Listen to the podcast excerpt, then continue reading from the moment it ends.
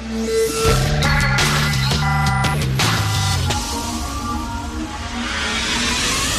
10 à 11. De 10 à 11. Richard Martineau.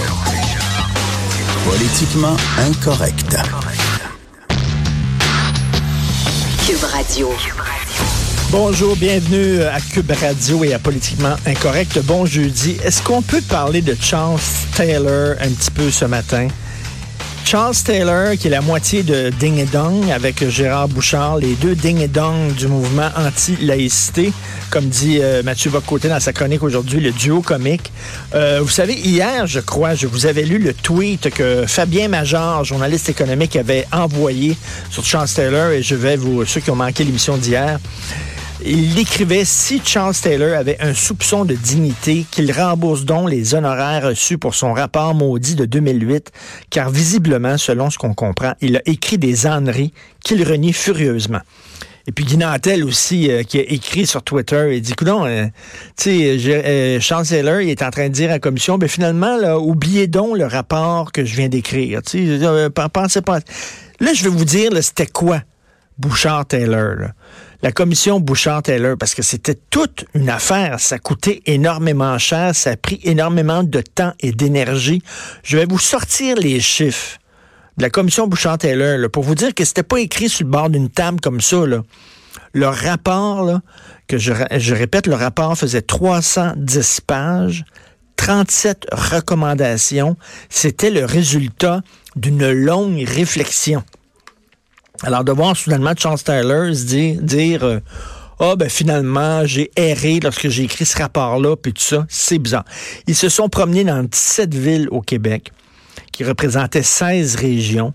Il y a eu quatre forums nationaux. Il y a eu 22 forums de citoyens qui duraient trois heures chacun. 3423 personnes se sont présentées à ces forums citoyens. Il y a eu 328 audiences. Ils ont écouté 241 témoignages. 31 groupes ont présenté des mémoires. Il y a eu 59 rencontres avec des experts. Il y a eu un comité conseil qui était formé de 15 spécialistes qui ont discuté avec messieurs euh, Bouchard et Taylor. C'était beaucoup, beaucoup d'organisation. Quand je dis 31 groupes qui ont présenté des mémoires, ça, c'est des gens qui se sont rencontrés, qui ont discuté ensemble, qui sont arrivés à un consensus, qui ont écrit des mémoires. C'est énormément d'énergie qui a été mise. Puis là, ce gars-là dit, ben, finalement, oubliez ça, ça valait rien. Attends une minute, il a été payé combien pour ça? Et je le rappelle, il faut vraiment marteler et cogner sur le même clou. Charles Taylor a reçu le prix le plus prestigieux au monde, la plus grosse bourse jamais donnée à un individu sur Terre. 1,5 million de dollars, c'est une sacrée bourse. C'est le prix Templeton.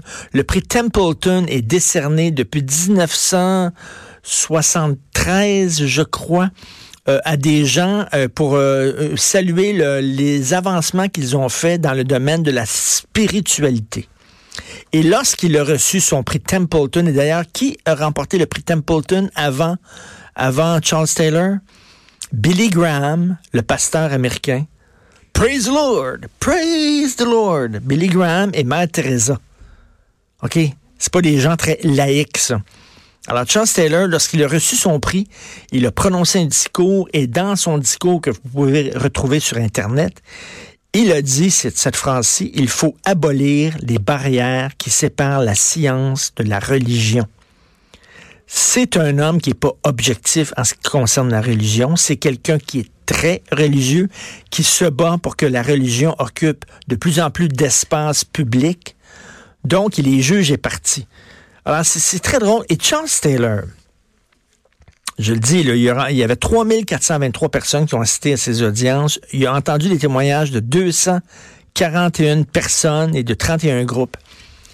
Et pendant tout ce temps-là, il n'y a personne qui est arrivé avec un argument qui a fait dire Ah, tiens, c'est un argument intéressant, ça. Oui, ça vaut la peine d'être pris en compte. Pas une fois. Parce que là, lorsqu'on entend Charles Taylor parler, tous ceux qui défendent la laïcité sont tous dans le champ. Ils sont tous euh, haineux, xénophobe, raciste, intolérant. Alors là, tu dis, ce gars-là, il a fait le tour du Québec. Il a écouté les Québécois parler de ça. Et jamais une fois, il a entendu un argument qui était intéressant, selon lui.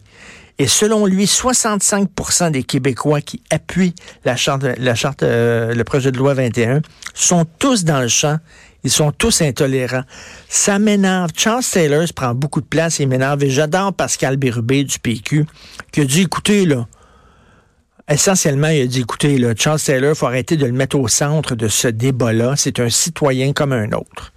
Et j'aime bien ça, euh, Bérubé, ce qu'il dit, Pascal Bérubé, on dit, on va arrêter, là de toujours commenter ce que Charles Taylor dit, ça n'a pas plus de poids que n'importe qui d'autre. En tout cas, les deux ding et dong qui renient le rapport qu'ils ont eux-mêmes écrit. C'est quand même spécial. On va en parler, euh, c'est sûr, au cours des prochains jours euh, sur ce débat de la laïcité.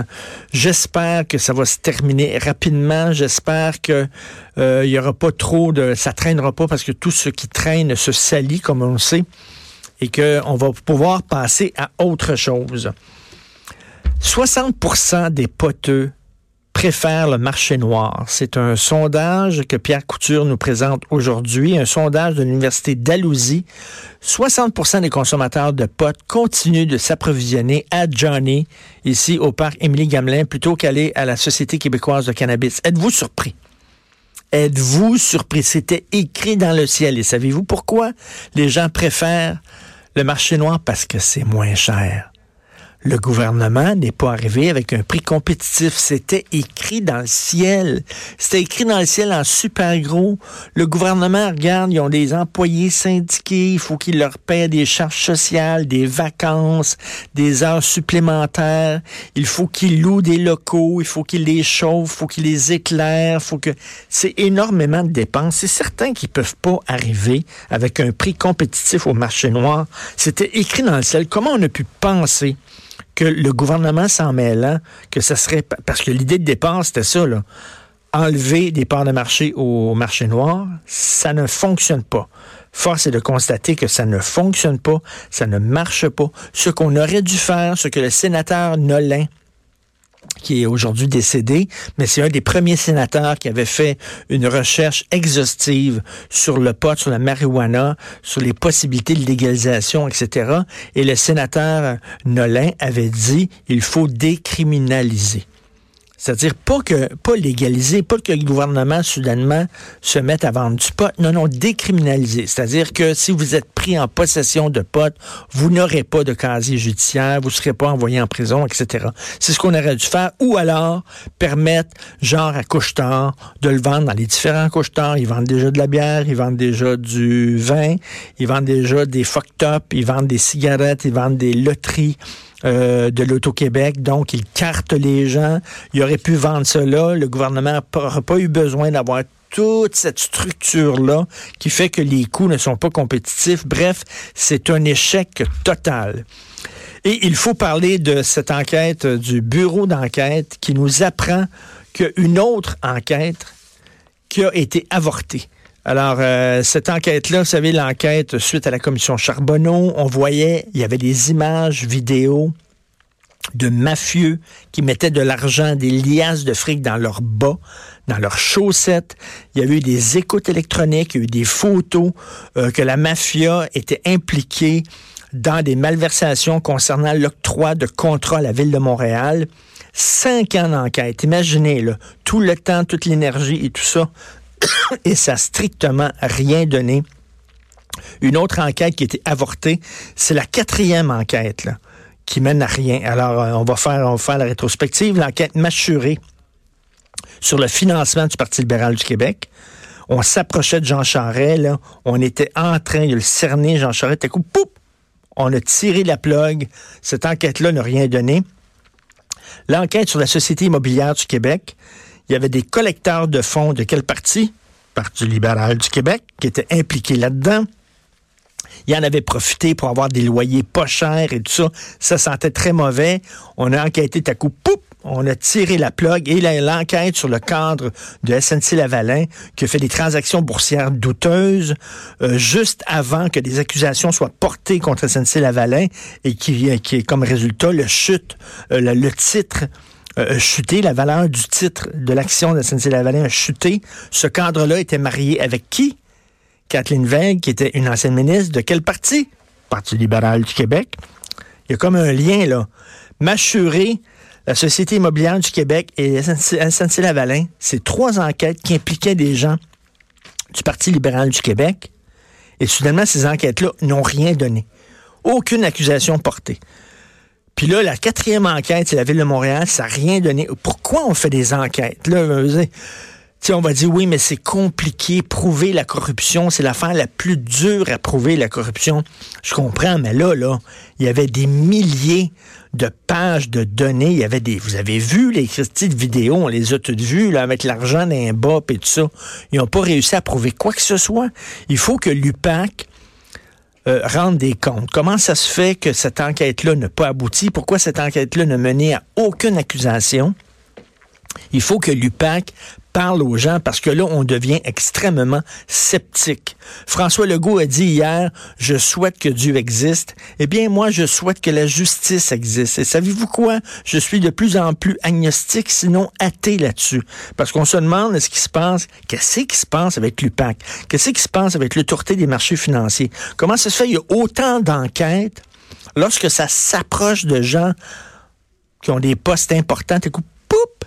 Ça n'existe plus. Si Clou, le jeu Clou avait été inventé par des Québécois, on saurait que ça s'est fait dans la bibliothèque avec un chandelier, mais on ne saurait pas ça serait qui. On n'aurait aucune idée ce serait qui? Colonel Moutarde, Madame Scarlett, on le saurait pas. C'est comme ça au Québec. On, nage totalement dans le mystère sur cette affaire-là. Euh, je trouve que ça sent très mauvais. Puis c'est pas très bon quand les gens commencent à douter du système de justice, là, puis à devenir cynique. Là. C'est vraiment pas bon. Mais on dirait qu'on qu'on vit à Santa Banana. Et si les enquêtes ne donnent strictement rien, vous écoutez politiquement incorrect.